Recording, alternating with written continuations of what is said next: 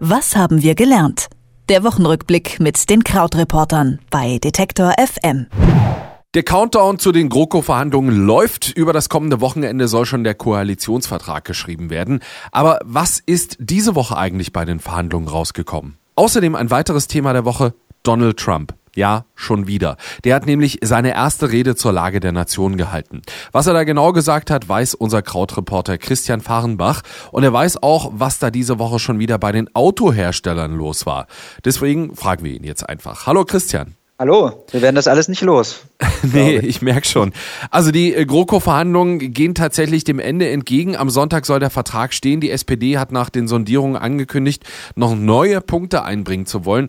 Hat sich da jetzt tatsächlich noch was Größeres an den Inhalten geändert? Wir sehen das tatsächlich eher nur so im Detail. Und das ist ja vielleicht auch insgesamt so das große Problem, was man ähm, mit dieser großen Koalition schon hat oder was viele Leute damit jetzt schon verbinden. Man kann, also wenn wir mal mit der Lupe draufschauen, dann gibt es zum Beispiel dieses Thema Familiennachzug für Flüchtlinge mit subsidiärem Schutz. Das heißt also, in dem Fall sind das Flüchtlinge, bei denen man sagt, na ja, da muss man jetzt nicht sozusagen das, das komplette Asylrecht drauf anwenden, aber man muss ihnen bisschen, also sie ein bisschen schützen. Das betrifft hauptsächlich Flüchtlinge, die aus Syrien gekommen sind.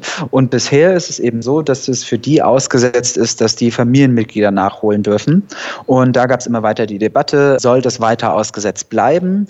Oder soll das jetzt eben anerkannt werden, dass auch die ihre Familienmitglieder nachholen äh, dürfen? Das Argument ist da natürlich immer, dadurch, dass es vor allen Dingen Männer sind, die gekommen sind aus Syrien oder oft auch Familienväter äh, sind, die gekommen sind, dass natürlich äh, eine Integration sehr, sehr viel schwerer ist, wenn die Familie weiter in einem Kriegsland ist. Und da ging es eben darum, dass die SPD gesagt hat, wir wollen diesen Familiennachzug weiter erreichen. Die CSU hat gesagt, nein, das, da kommen dann zu viele Leute wieder ins Land und wir wollen da auf jeden Fall auch eine Obergrenze für den Familiennachzug Familiennachzug. Und da war es eben so, dass im Sondierungspapier nur eben von dieser Begrenzung die Rede war. Und jetzt hat man für die Koalitionsverhandlungen durchgesetzt, dass es eben zum einen erstmal bis Juli weitergeht mit dem Aussetzen des Familiennachzugs und dann sollen 1000 Leute pro Monat nachgeholt werden dürfen plus der Tatsache, dass es dann eine kleine Härtefallregelung gibt. Das ist jetzt eben das Neue, worauf man sich noch geeinigt hat, dass eben diese Härtefallregelung gelten soll. Und was daran so ein bisschen ja, traurig ist oder vielleicht woran man merkt, dass sich das alles so im Detail verliert, ist eben die Tatsache, diese Härtefallregelung gibt es im Moment auch schon. Und 2017 haben von dieser Härtefallregelung ein paar Dutzend Menschen profitiert. Also wir schauen da nicht auf irgendwie Zehntausende, sondern das ist jetzt tatsächlich schon so auch so sinnbildlich für die Granularität Qualität der Debatte. Es wird jetzt schon in den Koalitionsverhandlungen so bis aufs letzte Komma solche Sachen werden da ausdiskutiert. Noch weiter unklar ist zum Beispiel, ob Arbeitsverträge ohne Sachgründe befristet werden können. Das war der SPD wichtig. Und eine Sache, die die SPD durchgesetzt hat, die jetzt aber auch nicht unbedingt jetzt zwischen Sondierungen und aktuellen Koalitionsgesprächen stattgefunden haben, war zum Beispiel, dass bei Krankenkassen wieder die Beiträge zu gleichen Teilen vom Arbeitgeber und Arbeitnehmer bezahlt werden soll. Aber ja, auch da kann man einfach sagen, ist das das jetzt ein großer Wurf oder ist das einfach so eine ganz geringe Detailveränderung? Und ich glaube, dass der Frust für viele Leute, die das von außen sehen, einfach ist, dass da an sehr, sehr vielen Details geschraubt wird, aber es einen großen Entwurf einfach vermissen lässt. Dann hat ja auch noch Donald Trump seine erste Rede zur Lage der Nation gehalten oder auch State of the Union, äh, wie es auf der Einladung stand. Schön mit M. Ja, diese Rede war tatsächlich äh, voller Eigenlob, das war abzusehen, aber Trump hat nicht nur von sich gesprochen, auch sein Land in den höchsten Tönen gelobt. Gibt es etwas, das dich an seiner Rede wirklich in irgendeiner Form überrascht hat? Ja, also äh, in den USA haben ja dann einige Kommentatoren gesagt, es sei auch so tolle Prosa gewesen, die er benutzt hätte und sowas. Ich meine, also inzwischen ist man ja schon so weit, dass halt jedes Mal, wenn Trump eine Rede hält, bei der irgendwie drei Sätze geradeaus sagt oder gut vom Teleprompter abliest, dass alle immer schon denken, jetzt ist er endlich ein Präsident und dann dauert es halt drei Tage und dann gibt es wieder irgendeinen Streit auf Twitter. Also so, also, ja, der liest halt einfach dann da so ein paar Sätze runter. Ich fand an der Rede auffällig, dass es hinten raus sehr, sehr stark um halt so Gewalt ging, Bedrohung von außen, dass man eben nochmal so eine Drohkulisse gegen Nordkorea aufgebaut hat. Diese Rede hat wahnsinnig viel Zeit verwendet auf diese MS-13, äh, heißen sie, glaube ich, diese Jugendgangs, die im Süden der USA so ein kleineres Problem sind, aber letztlich damit wird dann auch ausgelöst, dass es halt einfach im gesamten Land so eine, ja, so eine Fremdenfeindlichkeit gegenüber Latinos plötzlich gibt. Insgesamt war das auch eine relativ bizarre Nummer. Dutzende Male mussten alle aufstehen und wieder sich hinsetzen und immer wenn er den Eindruck hatte, dass er irgendwas gesagt hat, was auch so an die Demokraten gerichtet ist, hat er dann auch immer so in Richtung der Demokraten geschaut und dann so die Hand nach oben gehoben, so jetzt erhebt euch bitte.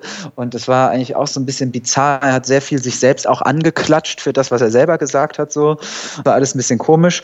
Aber unterm Strich muss man auch sagen, diese State of the Union Reden, die sind sehr, sehr überberichtet eigentlich. Also es ist sehr selten so, dass daraus wirklich was entsteht, was dann nachhaltig die Politik von jemandem verändert. Was man aber sagen kann im Kleinen, gerade in Bezug auf Nordkorea gibt es sehr, sehr viele Stimmen, die sagen, jetzt wird langsam hier der Rahmen geschaffen, um immer mehr einen Militäreinsatz dort vorzubereiten. Und zum Beispiel in der Rede ganz konkret hat er das so gemacht, indem er die christlichen Werte beschworen hat, gegen die Kim Jong-un zum Beispiel kämpfen würde, was ganz oft so als so ein klassisches Framing gilt oder so ein klassischer Rahmen gilt dafür, wenn man quasi die eigenen Reihen schließen möchte. Sehr gut, dann schauen wir noch auf die dritte Sache. In dieser Woche bei den Autoherstellern gab es den nächsten Skandal. Wir erinnern uns, VW soll Affen eingesetzt haben, um Abgase zu testen. Ist denn da in irgendeiner Form mit irgendwelchen Konsequenzen zu rechnen? Ja, das ist äh, die große Frage, ob äh, in Deutschland sich endlich jemand traut, gegen solche Verfehlungen vorzugehen. Das ist ja doch eine der stärksten Lobbys, vielleicht die stärkste Lobby in Deutschland, wo teilweise argumentiert wird, dass an der Autoindustrie jeder siebte Arbeitsplatz in Deutschland hänge, was ich auch mal für eine andere Geschichte nachschauen musste und eine ganz bizarre Statistik ist, wo es sich mal lohnt, da hinterher zu gehen, denn diese Statistik zählt zum Beispiel auch äh, Lkw-Fahrer mit. Und mit der gleichen Argumentation könnte man ja sagen, dass 90 Prozent der deutschen Beschäftigten an der Bürostuhlindustrie festhalten. Ich meine bloß, weil es auch, naja, anderes Thema. Jedenfalls haben wir jetzt eben diesen Skandal dort. Es ist so, dass äh, VW schon einen Generalbevollmächtigten für Umweltfragen beurlaubt hat. Bei Daimler wurde einer freigestellt, wo mehrere Medien berichtet haben, es sei der Leiter für Umweltschutz gewesen. Konkret, was ist passiert? Also VW, Daimler, BMW und Bosch haben Geld zusammengeworfen und eine Lobby-Forschungsinitiative gegründet, Europäische Forschungsvereinigung für Umwelt und Gesundheit im Transportsektor heißt die. Und diese Forschungsvereinigung wiederum hat einen Studie in Auftrag gegeben, die zum Teil eben Tests an Affen gemacht hat, aber eben auch an Menschen, wo Menschen dann Stickstoffdioxid ausgesetzt wurden über zwei, drei Stunden hinweg. Man muss dazu sagen, dass zum Beispiel die Ethikkommission der Universität Aachen das ethisch für unbedenklich gehalten hat auch, also als diese Studie freigegeben wurde. Mhm. Und dass wir uns da auch in so einem Bereich bewegen, braucht man Tierversuche? Wann muss man sowas vielleicht auch, wenn man vorher ausreichend festgestellt hat, dass es den Menschen nicht schadet, auch mal am Menschen ausprobieren? Aber natürlich ist es erstmal so, dass halt alle Leute denken so, oh Gott, Menschenversuche irgendwie im Jahr 2012 oder 14. Und eben die Frage ist, wie sehr hängt das mit der Vertuschung von dieser Abgasaffäre insgesamt zusammen. Und da sagt VW, da hat es keinen Zusammenhang gegeben und sei ja auch zeitlich alles davor gewesen, aber es ist natürlich einfach Teil dieser ganz großen Diskussion. Und diese Lobbyinitiative gibt es inzwischen nicht mehr. Die wurde 2017 auch aufgelöst. Große Themen große Emotionen, relativ wenig dabei rausgekommen in dieser Woche. Genau darauf haben wir geschaut. Über die Änderungen im Koalitionsvertrag Donald Trump und den Skandal der deutschen Automobilhersteller. Und zwar mit unserem Lieblingskrautreporter Christian Fahrenbach. Dankeschön. Ja, absolut korrekt. Vielen Dank. Tschüss. Ciao. Was haben wir gelernt? Der Wochenrückblick mit den Krautreportern bei Detektor FM.